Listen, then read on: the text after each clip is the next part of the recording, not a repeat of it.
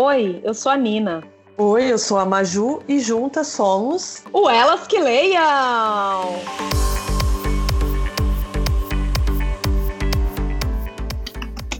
Oi! Tudo bom? Ai, meu Deus, eu quero agarrar o celular assim, ó, pra te dar um abraço, um beijo, não sei. Eu também. Eu não, não acredito que a gente teve que esperar o Elas que Leiam para poder se falar mais, né? Mas vai ser uma hora de papo incrível. Ni, que saudade de você. Saudade de você, que saudade da sua energia. Antes de você entrar, eu tava falando assim, é, é até fácil para mim falar de você, porque antes de ser uma profissional que eu admiro pra caramba, você é um ser humano incrível. Então, é fácil, é leve, é gostoso. Aqui eu não sei se você sabe, mas aqui são meia-noite. E... e eu tava falando é. com a minha sócia agora, ela falou, mas você tá bem? Eu falei assim, eu tô cansada, mas só de ser a Calói, eu já fico assim, ó, sabe? Eu imagino. Gente, para quem não sabe, eu e a Nina, a gente trabalhou lado a lado, bons dois, três anos, até você ter um bichinho que te picou e sair do Brasil.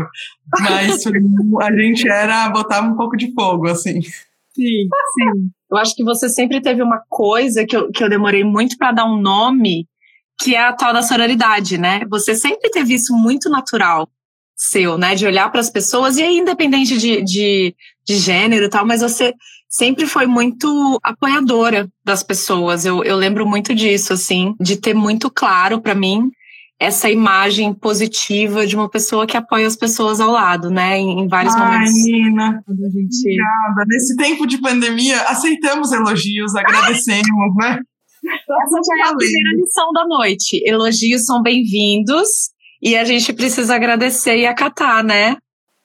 É isso, porque, né, não vamos falar imagina, vamos falar obrigada, né? Amo. Adoro que a gente já começa assim. Primeiro, muito obrigada por ter aceitado esse convite. Seu tempo, a sua energia, a sua experiência. Não, a gente prazer. fica.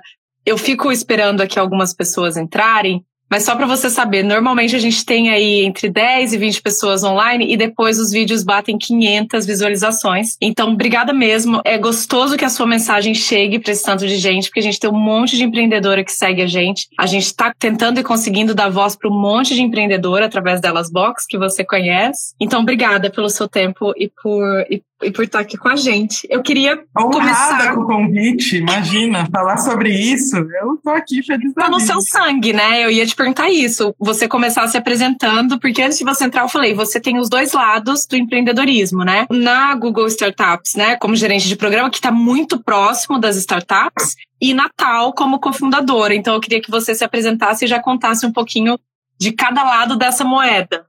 Não, super. E acho que os mais atentos aí vão olhar meu nome aqui na rede social Fê Calói e vão pensar, Calói, será que é da bicicleta? E tem isso também. O meu bisavô fundou a Calói. Então, o empreendedorismo está na veia da minha família, né? Então tem isso também, acho que eu não consegui escapar. A gente vendeu, a família vendeu a, a, a Calói no final dos anos 90, mas eu sempre vi ali o meu avô na fábrica, meus tios, minha mãe, todo mundo construindo alguma coisa, né? Então eu acho que vem daí do, do lado Calói essa coisa de, de querer fazer legado, né? De, quem tem um pouquinho mais de idade vai lembrar do Não Esqueça a Minha Calói, né? Eu ia falar Os isso outros mais agora. novinhos. Quem que não pediu uma bicicleta Calói de aniversário? Então isso é muito, é um carinho muito grande ter isso como história da minha família, né? Então é uma história de empreendedorismo, né? Um dos meus tios até hoje continua fabricando bicicleta, então tá muito no nosso sangue. E aí veio a história no Google que acabou que eu fui sendo jogada para essa área. Eu comecei lá em vendas, como a maioria de nós, né? A gente começa atendendo clientes maravilhosos, ajudando eles em marketing digital e acabam aparecendo outras oportunidades dentro do Google para a gente mudar para outras áreas. A Nina acabou indo para uma área de produto, eu acabei indo para uma área de empreendedorismo. E nessa área a gente cuida dos programas para as startups aqui no Brasil e agora América Latina também. Estou super empolgada que a gente vai começar México, né? Mas sempre foi nos últimos cinco anos eu mexi com, com as comunidades empreendedoras ao redor do Brasil, tentando levar é, boas práticas, metodologias e ajudar algumas startups mais de perto. Então, eu até vi alguns nominhos aqui de, de gente que passou por alguns programas nossos, tô super feliz, assim, porque a gente ajuda numa parte da, da jornada, né? É, E jornada, e daí, É, não, já tô vendo umas pessoas mandando. É muito bom a sororidade, né? Tenho amigas mandando carinha de coração, amigas falando que eu sou maravilhosa. Então, Ela é mesmo, Natália.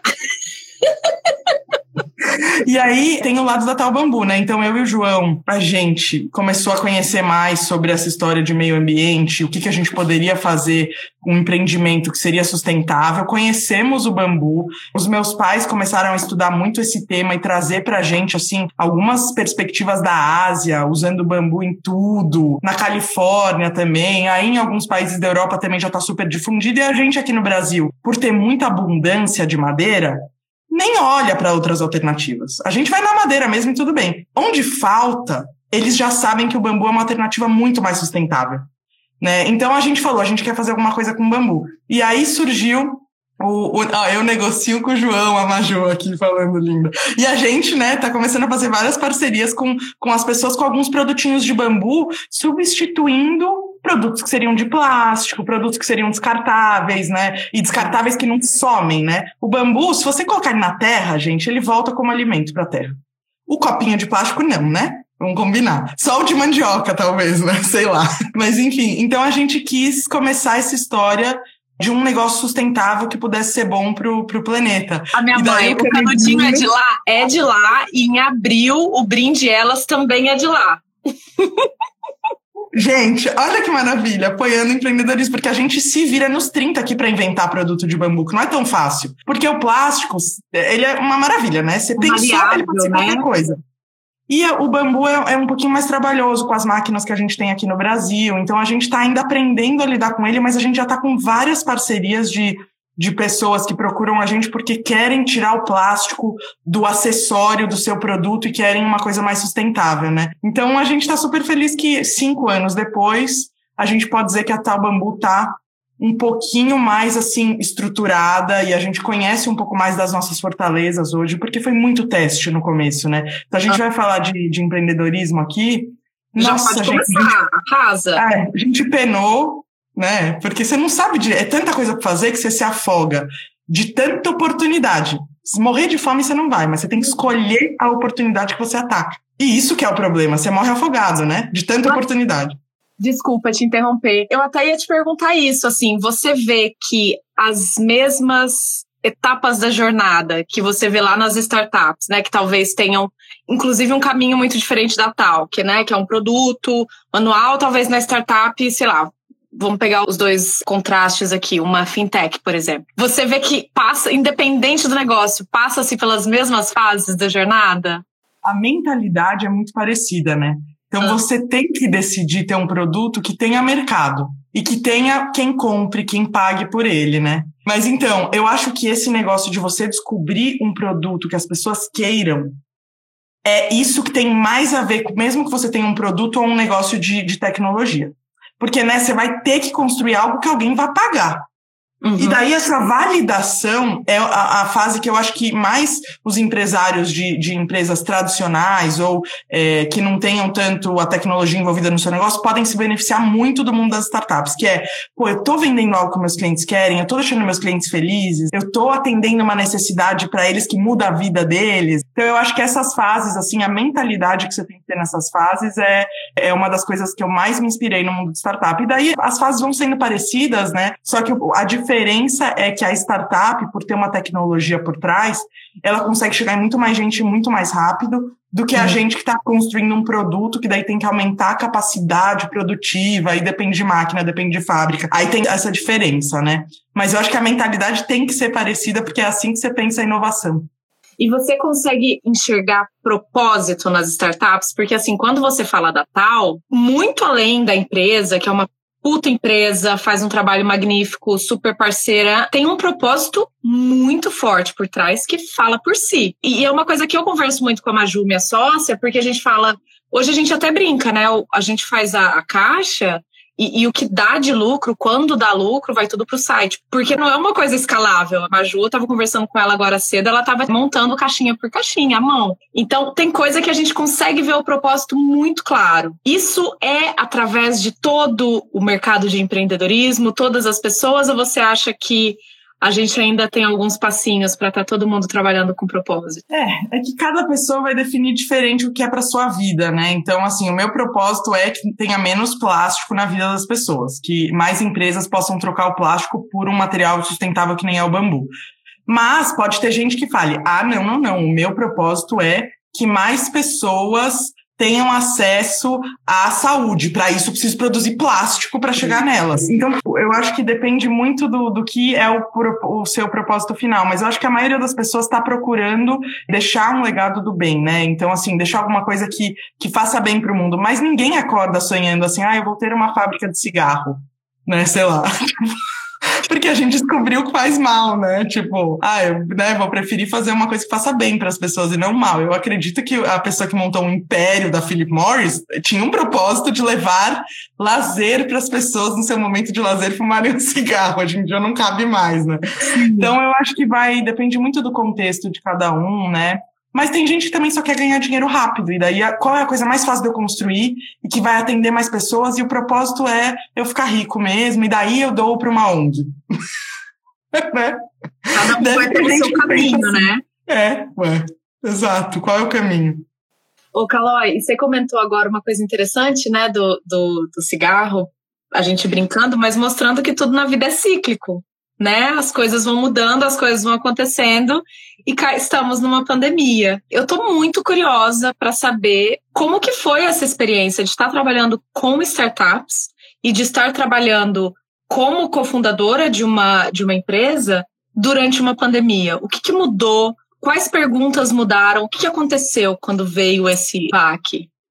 Olha, eu acho que eu nunca tinha passado por algo tão próximo de pessoas que muitas outras pessoas dependiam delas, né? Então, todos os líderes de todas as startups que estavam no nosso programa, quando entrou a pandemia, todos eles tinham que tomar decisões que afetavam todo o seu quadro de funcionários. Então, o papel dos líderes nunca foi tão importante. As pessoas tentarem entender como é que tá a realidade do outro, tentarem acolher os funcionários que tinham filho em casa, que a família ficou doente, que, que de alguma forma, né, foi afetado pela pandemia mais ou menos. Então eu acho que o papel dos líderes na pandemia foi fundamental, primeiro para eles tomarem decisões rápidas, decidirem, vai todo mundo para home office, fecha tal produto, passa o nosso produto que era pessoa física, passa para o online. Então eu acho que os líderes tiveram que tomar decisões muito rápidas e ter muita empatia de entender que cada pessoa está vivendo uma coisa diferente, né?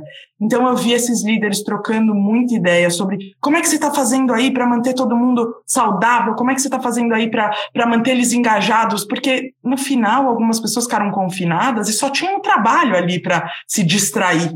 Então, os primeiros meses foi todo mundo colocando um colete salva-vidas. Tipo, pensando assim, o que, que vem daqui a pouco? Peraí, deixa eu preparar meu time, deixa eu me preparar. Eu vi os líderes se preparando para o pior. Deu uns dois, três meses, quem tinha negócios online teve de volta uma demanda. Ah, no segundo, terceiro mês já começou tudo, porque acho que as pessoas respiraram, sentiram que elas estavam, bom, tô em casa, consigo pedir comida, consigo sei lá, consigo, tenho internet. Então, quem se sentiu seguro, ah, voltou a consumir, voltou a viver minimamente a sua vida ali do virtual, né? E daí essas empresas que tinham o produto virtual para oferecer tinham que estar muito preparadas, a demanda aumentou. A gente tinha na época uma startup de terapia online no nosso programa, que é a Vitude. Eles triplicaram a cada mês, assim, o número de pessoas, o número de psicólogos entrando, o número de consumidores. Então, imagina, eles tinham que trabalhar muito mais para que a plataforma deles não caísse, né? Porque eles não estavam acostumados com aquela demanda, né? Então, nos três primeiros meses de pandemia, eles bombaram. Então, o papel da CEO, que é uma mulher, a Tatiana, era mais importante ainda. Contratar gente, manter a, a, todo mundo motivado e, ao mesmo tempo, bem, numa mega incerteza, todo mundo com medo, todo mundo, poxa, eu posso pegar, minha família pode pegar, né? Então, eu acho que eu me alonguei para falar que esse cenário, assim, da, da incerteza demandou muito que os líderes fossem muito líderes, sabe? Não só chefe, líder mesmo, né?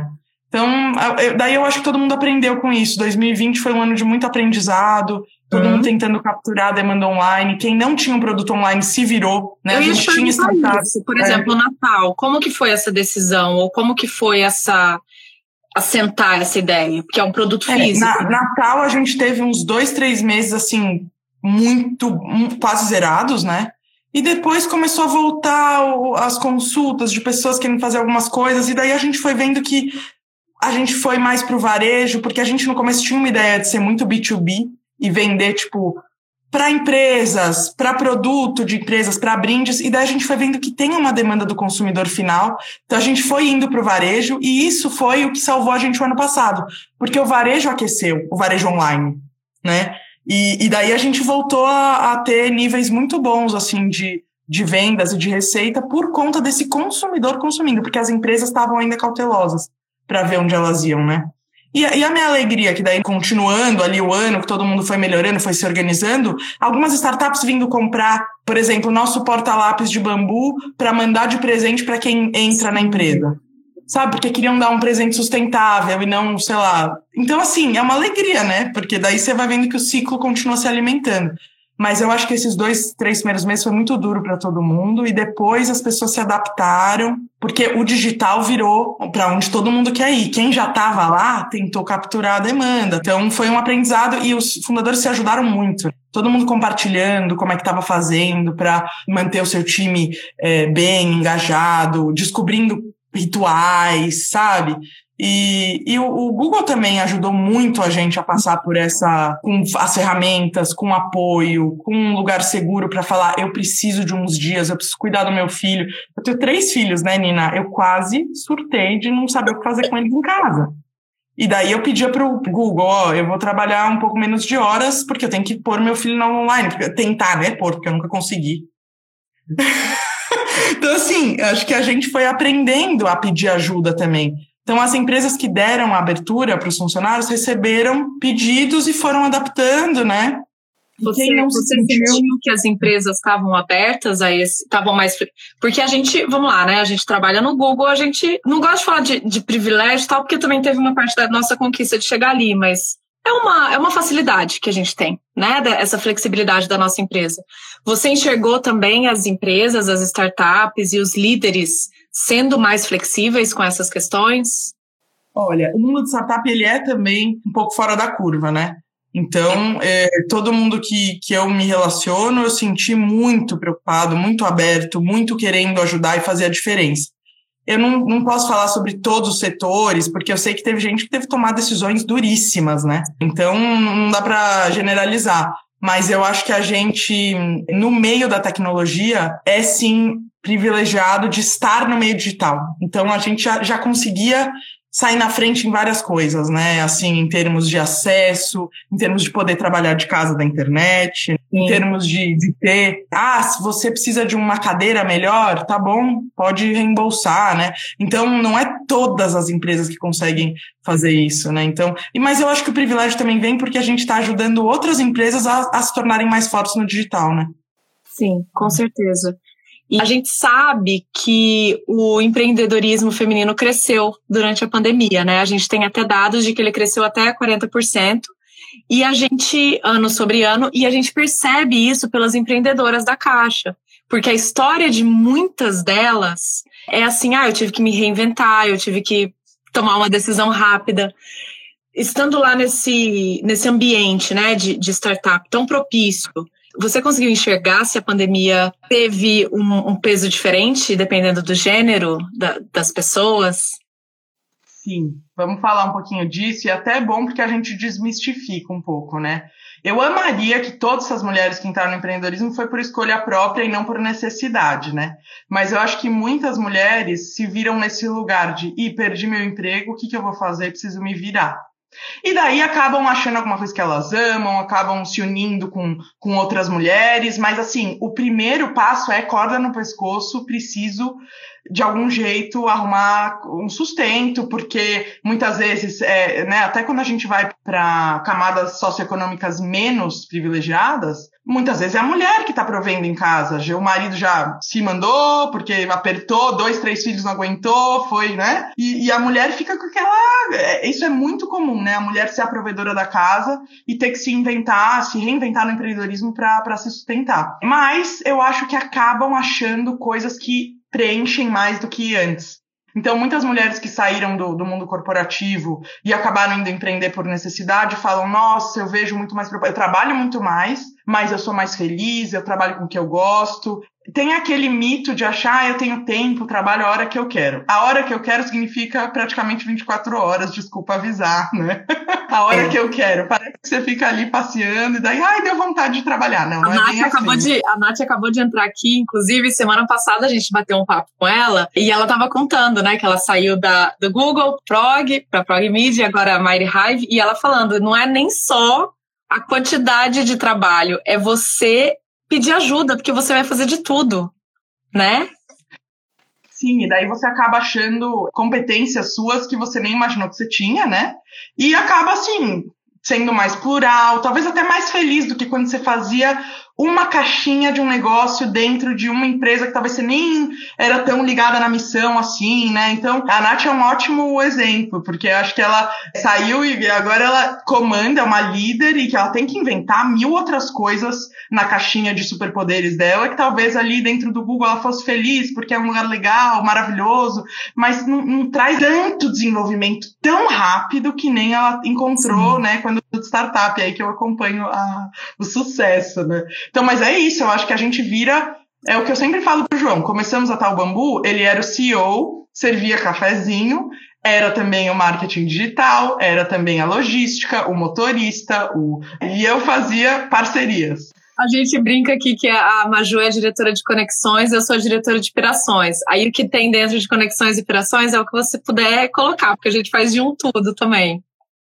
Não, total. Então eu acho que tem isso. Eu acho que as mulheres encontraram uma abertura. Virou mais comum a gente ficar falando de empreendedorismo feminino. Tem mais redes de apoio, tem mais lugares para você buscar. Por exemplo, encontre sua sócia, vai para uma rede que vai te ensinar todo blá blá blá de tecnologia, de startup. Porque antes era uma coisa meio assim, ah, não, um clubinho, eu não sei se eu entro, né? Então acho que hoje está muito mais aberto a, a, a, assim, as coisas para as mulheres irem atrás e realmente tirarem um negócio do zero com toda a, a maestria, todo o apoio, rede.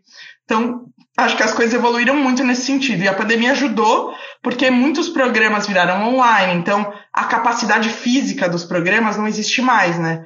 Antes era assim, ah, só pode tais pessoas que só cabe isso na sala. É. Hoje em dia é online. Como é que a gente faz? O conteúdo ficar gravado, passa para mais gente. Então eu acho que tem bem mais oportunidades para quem tá afim de se reinventar, sabe? Antes era mais difícil. Sim, com certeza. Eu trabalho no Google, nunca sei se eu falo o Google ou a Google.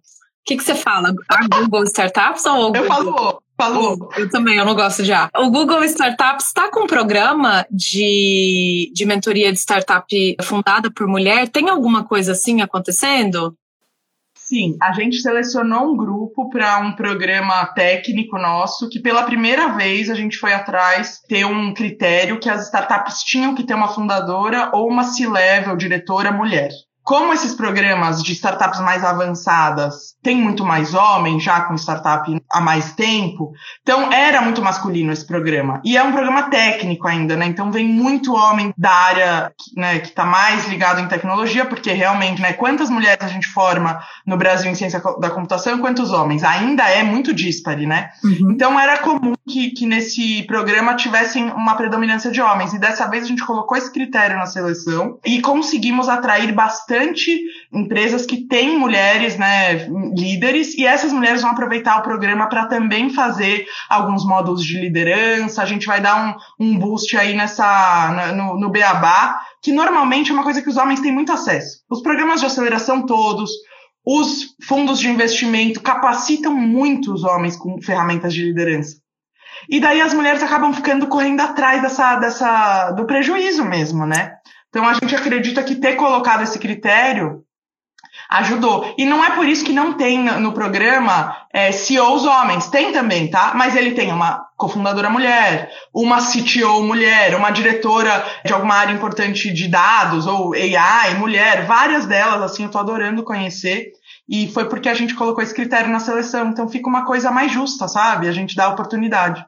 E, e, é uma coisa tão simples, né? É literalmente uma caixinha no, no formulário, mas tem que ter alguém ali pensando nisso. Que eu acho que é muito, muito a importância da, da diversidade, né? Da gente. E quando a gente fala diversidade, a gente não está falando só de gênero, a gente não está falando só de, de, de cor, a gente está falando de diversidade de pensamento, de ponto de vista, de vivência. Vou fazer uma Super. pergunta difícil agora, porque você estava falando das startups e eu fico louca para conhecer essas mulheres, assim, eu acho um grande desejo meu e da Maju, quando tudo isso passar, é a gente fazer o um encontro das empreendedoras, das, das assinantes e tal. E aí, então, quando você ficou falando das startups, eu fiquei assim, sonhando com esse momento. Se você fosse pegar essas startups de mulheres, né, que, que, que você conhece, e você tivesse que criar uma persona, quais seriam os três superpoderes dessas startups que, que você fala assim, caramba, essa galera é foda. Essa galera é foda por causa disso, disso e disso. Que incrível essa pergunta, amei. E, e, eu estava falando outro dia numa, numa entrevista sobre os poderes que a maternidade me trouxe, né? E, gente, se tem uma coisa que as mulheres sabem fazer é gestão de crise. Porque a gente tem que se manter calma, porque o problema que tiver na frente é a gente que tem que resolver, né? Então, sendo mãe ou não, eu acho que isso vem da mulher assim de tentar acalmar os ânimos, sempre olham para você para ver qual vai ser o próximo passo, né? Então, acho que o primeiro seria gestão de crise, é um super poder, tipo se manter calma, se manter focada no, no que você tem que fazer como próximo passo, né? Uhum. É, uma outra que a gente falou no comecinho eu acho que é a empatia. Então, esse negócio de colocar no lugar do outro, de olhar para uma injustiça e falar, poxa, podia ser comigo, deixa eu ir lá ajudar, sabe? Então eu acho que esse lugar, né, da gente tá sempre pensando em como que, que todo mundo podia estar tá mais acolhido, uhum. é um pouco da empatia que as mulheres têm naturalmente, assim, que talvez alguns uhum. homens tenham muito isso, mas não é tão a massa assim tão, né? Até tá virando mais comum falar de empatia, né? Sim. Mas acho que as mulheres têm isso assim de se colocar na pele, sabe? Tentar acolher e tentar ajudar e tentar isso é importante para os líderes, né? Eu falei então gestão de crise, empatia. Falta um. Eu acho que aí eu falaria por mim e pelas mulheres que eu conheço por aí, essas CEOs incríveis, fundadoras, líderes. Gente, conexão, conectar e fazer ponte e juntar pessoas que podem se ajudar, sabe? Então, todo esse negócio de ser um hub, de, meu, lembrar que alguém te contou que tava procurando tal coisa, conheceu alguém numa live que faz tal coisa, indica, né? Então, eu acho que essa, essa parte das conexões, das parcerias que eu brinquei, mas, meu, parceria é tudo, né? Você tá junto, você falar, acredito no seu negócio, eu também acredito no seu, vamos junto. O que, que a gente tá fazendo no Elas e Natal, né? Um pouco disso, né? Então. É, eu amei eu que você falou isso, porque esse final de semana a gente fez. Sabe o I Am Remarkable, o treinamento do Google? A gente trouxe para a comunidade do Elas. A gente teve 20 mulheres fazendo esse treinamento esse final de semana. E em algum momento a gente chegou nesse papo, assim, sabe? De, ah, mas eu prefiro trabalhar com homem ou eu prefiro trabalhar com mulher? E aí a gente volta nesse debate social de que, porque existe essa, essa competição feminina que é alimentada, né, de muito tempo socialmente, que na verdade não existe se a gente não quiser que exista. Né? Então eu gosto tanto quando se fala de conexão, porque a gente sente muito isso na pele com as empreendedoras, né? Às vezes a gente vai, elas querem dar desconto, elas querem não sei o que a gente não, a gente quer o seu produto. A gente quer o seu talento, a gente quer te ajudar. A gente precisa falar sobre isso e a gente precisa fortalecer essas conexões, inclusive entre mulheres, né? Porque socialmente a gente tem um, um backlog lá, um, uma pulguinha que, que dá uma, mesmo inconscientemente, né? Pelo menos eu sinto, que dá essa, que ativa essa, essa competição. Isso é uma coisa que você vê nas startups ou é conexão, conexão, conexão? Ai, olha, eu acho que tá mudando, porque as mulheres perceberam que isso só jogava contra nós mesmas, né? As únicas que perdiam eram as mulheres, né? Olha que maravilha. Será que isso servia a quem no mundo do patriarcado, né? Ai, que pergunta difícil, né? Exatamente. Então eu acho que as mulheres perceberam e estão indo atrás de se livrar mesmo dessa, dessa coisa que tá enraizada, né? Porque eu também fiz, você acredita que eu fiz o Armor Markable essa semana também? De novo, né? Porque eu já tinha feito, mas Sim. eu trouxe um grupo de, de estudo meu, de, de uma pós que eu tô fazendo, eu chamei uma facilitadora maravilhosa do lado do Google, falei, vamos embora, vamos fazer. E daí a gente falou também sobre essas mesmas coisas. Porque quando uma mulher tá falando sobre a sua conquista, a gente ainda pensa, né?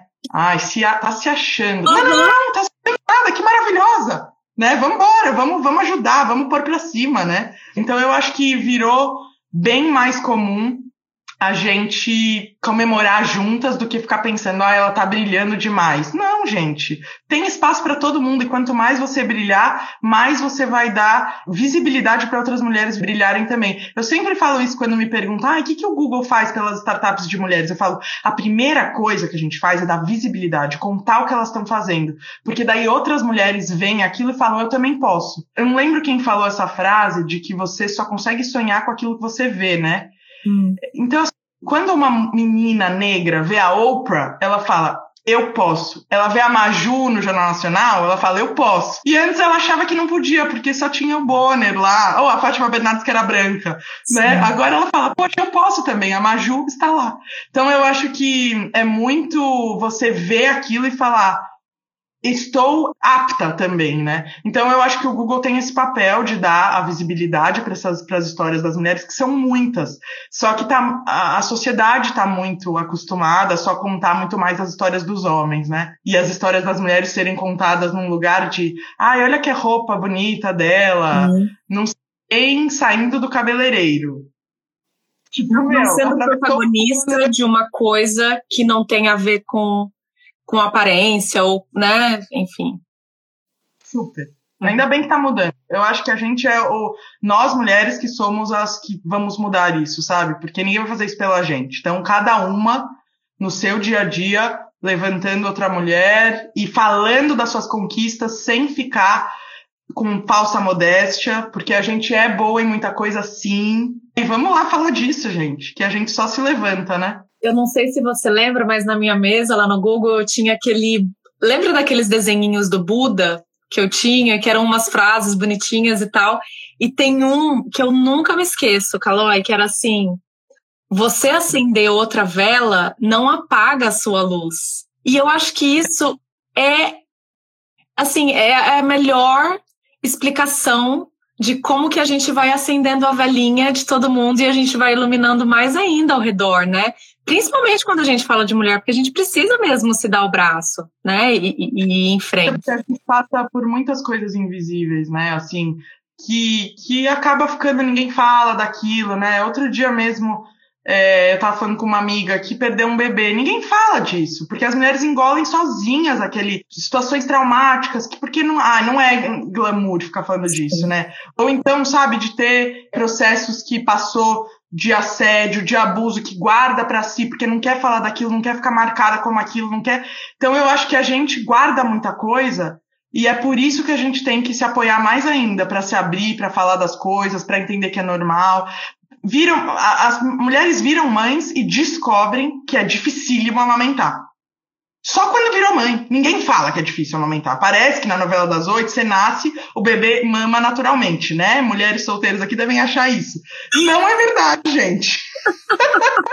imagina, você, então, porque, imagina você, porque você entrou e falou: ah, eu tenho três filhos. Esqueceu de falar que duas delas são gêmeas, né? Então era aquilo. Passei cada perrengue, gente. Passei cada perrengue. Então, assim, só passei porque eu tinha outras mulheres para contar, né? Então, mulheres que tiveram gêmeos vieram me falar: Fê, conta comigo, vamos trocar ideia. É muito difícil mesmo, vamos, te conto tudo que eu fiz, não sei o quê. Então, você oferece ajuda para a próxima mulher que você vê que vai precisar, sabe? Tô vendo a Nath aqui. Tenho certeza que se uma mulher que está virando empreendedora, se level em empresa de marketing digital, precisar de ajuda, gente, Nath Fernandes, pinga ela vai te ajudar com certeza. então, tipo, não, de verdade, porque ela vai falar, quero te contar o que eu passei para ver se você corta caminho. Então, nossa, olha, as mulheres que eu descobri nesse mundo do empreendedorismo, sem brincadeira, viu? E não é porque o Pepão apareceu aqui colocando coração. A mulher dele é uma das mulheres mais incríveis que eu descobri na minha vida. E ela passou num programa do Google e a gente virou melhores amigas. Então, eu já, eu já quero essa mulherada toda na roda. A Maju esses dias falou tá... pra mim assim, ó. Aí essas lives que você tá fazendo tão tão boas, vamos continuar fazendo? Eu falei, vamos, só não pode ser meia-noite, porque aí fica complicado, né? Mas pode mandar é... essa mulherada pra roda. Sim, não, não ó, faço maior propaganda, porque eu acho que a gente tem que se apoiar mesmo, porque, olha, eu não acredito que eu não sabia que a Fernanda Torres tinha escrito um livro tão maravilhoso. Sabe? Quando, quando chegou aqui, eu falei, gente, Fernanda Torres, sempre gostei dela. Sabe? Daí eu falei, que bom que teve o Elas Box para me contar. Sabe? Porque foi, foi uma surpresa muito legal, de verdade. Vocês fizeram uma mega curadoria legal, né? E assim, livros curtinhos, leves, sabe? Uma coisa que, Sim. gente, não é pra ficar lendo a cada semana um Mulheres que Correm com Lobos, senão você vai ficar louca. Também leia coisas, né, tranquilas e, tipo, bem-humoradas, às vezes com algum, né, uma pegada mais moderna e tal, enfim. Mas eu amei, tipo, então, é, continuo indicando e acho que a gente tem que fazer mais dessas lives sim, mas meia-noite é de sacanagem mesmo. Né? Ô Fê, eu achei legal você falar isso da, da Fernanda Torres, porque eu tava pensando nisso ontem. A gente tá continuando a curadoria, né, dos livros e tal. E esse ano, por conta do Elas, o ano passado eu já tinha começado, mas esse ano eu tô lendo muito mais mulheres. Eu acho que dos livros que eu li esse ano, um livro foi, foi escrito por um homem só, que foi até um livro que eu ganhei de presente. E o que eu tenho percebido, e eu tenho conversado com a Maju, é que a literatura contemporânea feminina, ela, ela é muito essa quebra de barreira. É muito assim, eu preciso falar, eu preciso ser ouvida. Então, eu estava falando com a minha mãe sobre o livro de, de Márcia. Ela, ai, mas eu achei meio pesado algumas partes. Eu achei. Eu falei, mas então, é a primeira vez que as mulheres estão tendo voz para falar sobre isso né? Então, eu tô achando tão interessante fazer essa, essa análise entre o que que homem está falando nos livros, porque eles sempre tiveram voz, e o que, que as mulheres finalmente estão falando.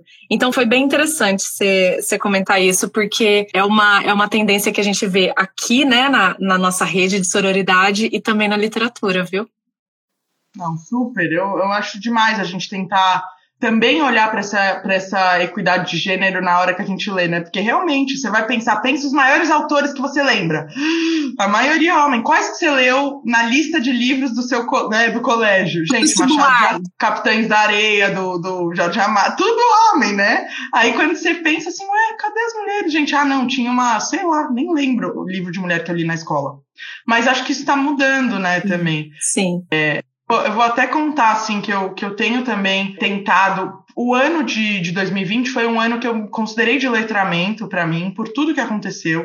Comecei a ler todos os novos autores brasileiros falando de racismo. Acho que a gente deve isso como seres humanos para a sociedade melhor que a gente está deixando, né? Então comprei todos os livros da Jamila, uhum. li é, o Silvio Meira, li todo, meu, agora tô, tô super no Aí agora é o Laurentino Gomes que escreveu Escravidão, que daí é uma coisa mais assim. Então eu fui para esse lado e resolvi me, sabe, ter repertório nesse sentido. E foi muito legal encontrar homens e mulheres escrevendo sobre isso. É, né? porque são daí, interse interseccionalidades diferentes, né? Super. E, e, e, daí somam muito, porque não são a mesma visão que você, uhum. né? Você não passou por aquelas coisas, né? Eu, no meu caso, tô falando aqui, eu, mulher branca que nasceu em São Paulo, classe média alta, né? Eu não, eu não vivi nada daquilo, né? E, e daí eu comecei também, como meu filho mais velho vai fazer seis anos, comecei a ler muito sobre como não matar o seu filho dentro de casa numa pandemia. então, tipo, daí eu li bastante sobre, meu, tem uma autora maravilhosa, nova. Nova não. Já vai ela, dando dica de livro, pode ir dando dica é, de livro. Ela já escreveu dois, três livros, a Elisama Santos. Ela é maravilhosa. Eu li os dois livros dela, que, tam, que falam sobre criação de crianças com mais amor e por que que a gente traz da outra geração algumas a coisas, repetições que não foram legais pra gente, mas a gente repete. Por quê? Filho pequeno em casa na pandemia, né? Quem quem passou por essa saiu mais forte do outro lado, sabe? Sem se separar, entendeu? Foi, foi parabéns. Olha, palmas, tá? Não passei por nada disso. Eu tô, eu tô no oposto do, da pandemia, que é a, é a solitude, né? A solidão, que é ficar isoladérrima, mas ó, palmas. Caloisita, não parece, mas a gente já tá se falando há quase uma hora e eu poderia ficar muito mais. Porém, contudo, entretanto, eu ainda tenho algumas perguntas e tem uma galera mandando pergunta aqui. Então, eu já vou fazer essas perguntas para a gente ir rumando para o fim. É, queria perguntar para você, nessa posição super interessante que você tá, de cofundadora de uma empresa e, e de uma e de uma pessoa que está no meio das startups, o que, que você enxerga para o empreendedorismo no futuro? Como que ele vai ser? Por onde ele vai acontecer e o que, que ele vai demandar da gente. Nossa, Nina, você podia ser âncora de telejornal, meu Deus, eu tá maravilhosa. fazer bate-papo com a Nina. Eu amei. Nossa, eu acho que vai começar de um lugar de que é para todo mundo, sabe? Porque antes eu via esse empreendedorismo tecnológico muito elitista. Assim, elitista no, no, sentido assim, resolvendo problemas que talvez não fossem para todo mundo, não chegassem em todo mundo.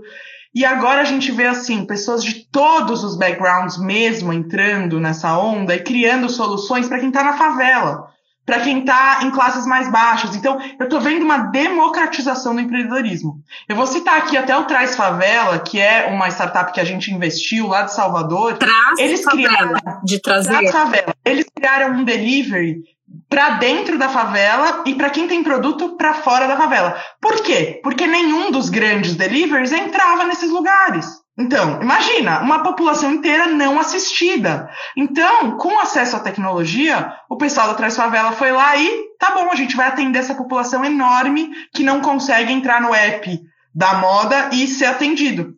Né? Então eu acho que a, a, democratização mesmo da tecnologia, do empreendedorismo, chegando em todo mundo, com uma linguagem mais fácil, com pessoas de outras raças e não só pessoas brancas que estudaram nas melhores escolas, tendo acesso a saber como é que é fazer uma startup. Né? Então eu acho que a gente está caminhando para isso. Tem fundos sendo montados para pessoas negras no Brasil, um deles é do Google, né? A gente está com 5 milhões de reais para startups fundadas por pessoas negras. Então, isso já ajuda a abrir um leque maior, porque antes era muito difícil você chegar num, num, num fundo de investimento e pedir dinheiro, se você não tivesse todo o beabá do, das coisas mais. Enfim, então agora eu acho que essa de democratização. Podem ter outras tendências aí, mas eu acho que essa é uma tendência que está forte, que eu estou muito orgulhosa de fazer parte, sabe? De poder colocar os programas do Google à disposição de mais gente e não só de quem tem o acesso à Faria Lima. Sim. Nossa, adorei. Não conhecia esse app. Depois eu vou fazer um, vou fazer um resuminho. Eles começaram em, em Salvador e daí eles vão expandir para outras cidades. Adorei. Legal, né? Adorei. Perguntinhas aqui. A primeira, quando vai ter tal de novo na box? Em abril, meu amor. Acabei de, acabei de dar um spoiler. Ter a Tal te ajudou a ajudar ainda mais com as startups? Você conseguiu ver mais coisas tendo a alma de empreendedora? A experiência Natal te ajuda na experiência com o Google Startups? Ajuda, Nina, porque só passando na pele pra você saber o tanto de perrengue que é, né? E eu vou te falar que o que eu aprendo com eles e trago de volta para tal é uma mão dupla mesmo, assim sabe? Só na hora de fazer mesmo, porque ter ideia é muito fácil, né? A execução é que é o negócio, né? Então essas pessoas que ficam, ah, eu não conto minhas ideias para ninguém, não sei o quê. Gente, ter ideia, qualquer um tem. Vai fazer pôr de pé, executar, né? Então foi isso que eu senti na Tal Bambu, assim, que a gente nada, nada, nada, nada, nada para sabe, tipo, é, é, muito sofrido cada passo. E daí, quando che chega lá e você tá indo bem, vão falar, nossa, vocês deram sorte, né? E é, isso é normal, sabe? Então, você ouve bastante mesmo. Com certeza, as duas mãos, sabe? Me ajuda muito no dia a dia do Google, me ajuda de volta a Natal, porque você, você tá vivendo a, a coisa na pele. Que massa, que massa. É, é uma troca eterna, né? Ah, essa é legal, ó. Essa daqui nem, nem fui eu que, que bolei. Então a gente tem outras âncoras aqui ao vivo. Se a tal começasse hoje, o que, que você faria de novo e o que você não faria?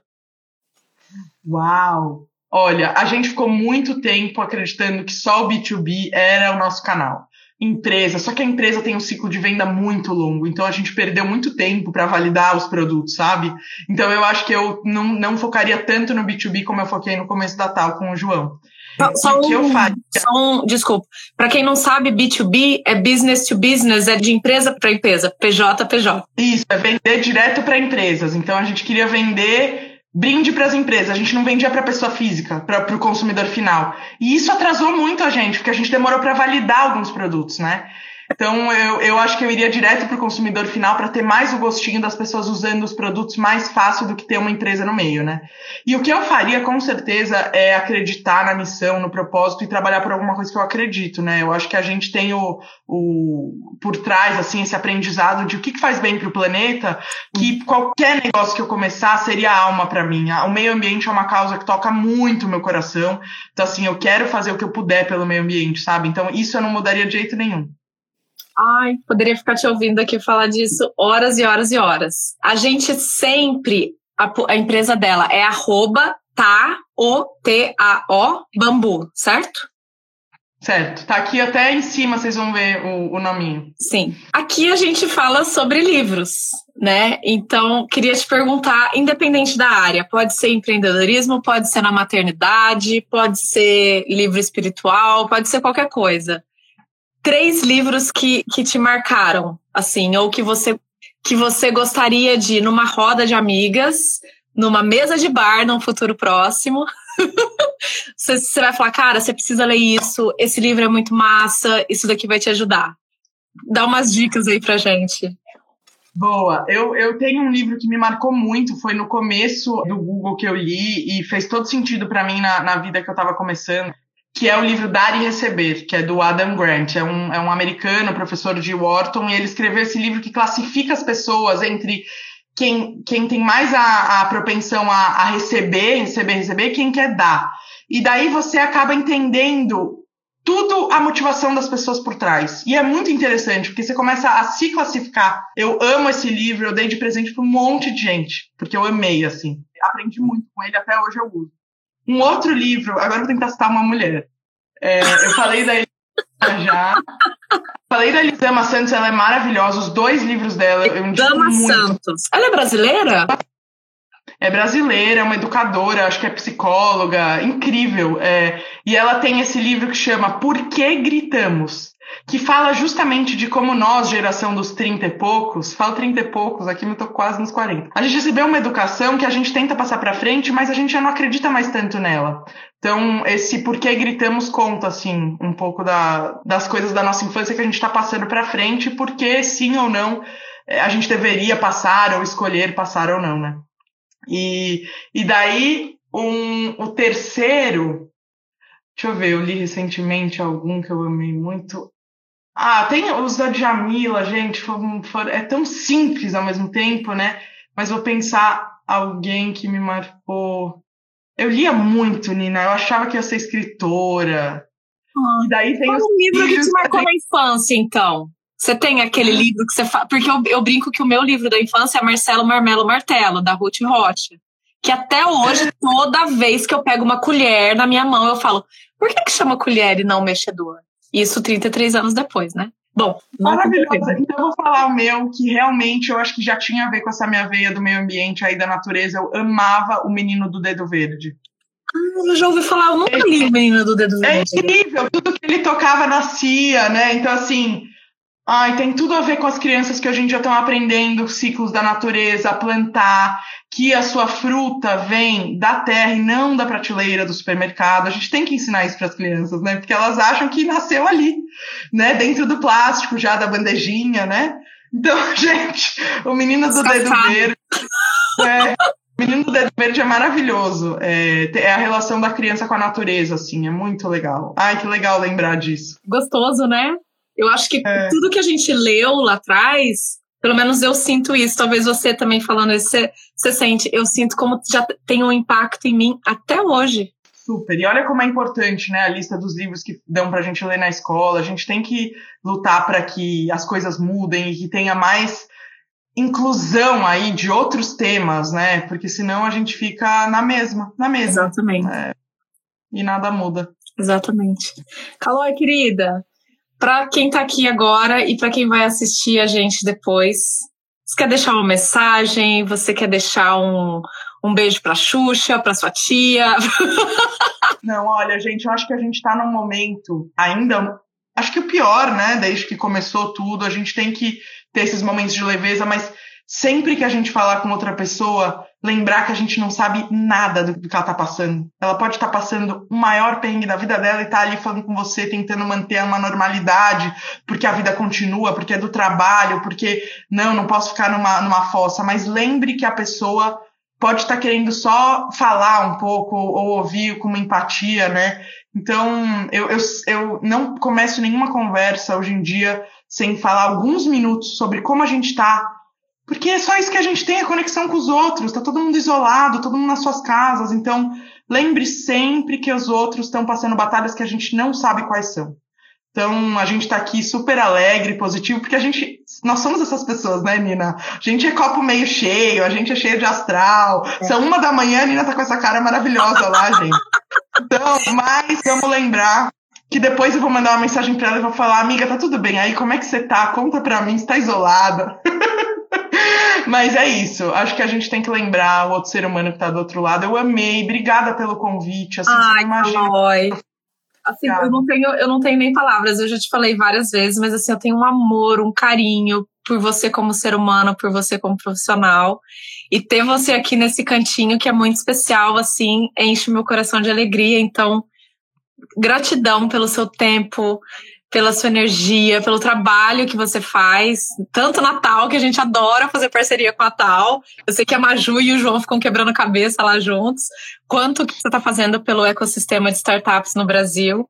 E, e, a gente tem uma frase aqui no, no Elas, né, que é o ser mulher tem uma força gigantesca. Eu acho que você personifica muito isso, né? Seja no trabalho, seja com as gêmeas, seja com, seja com qualquer coisa.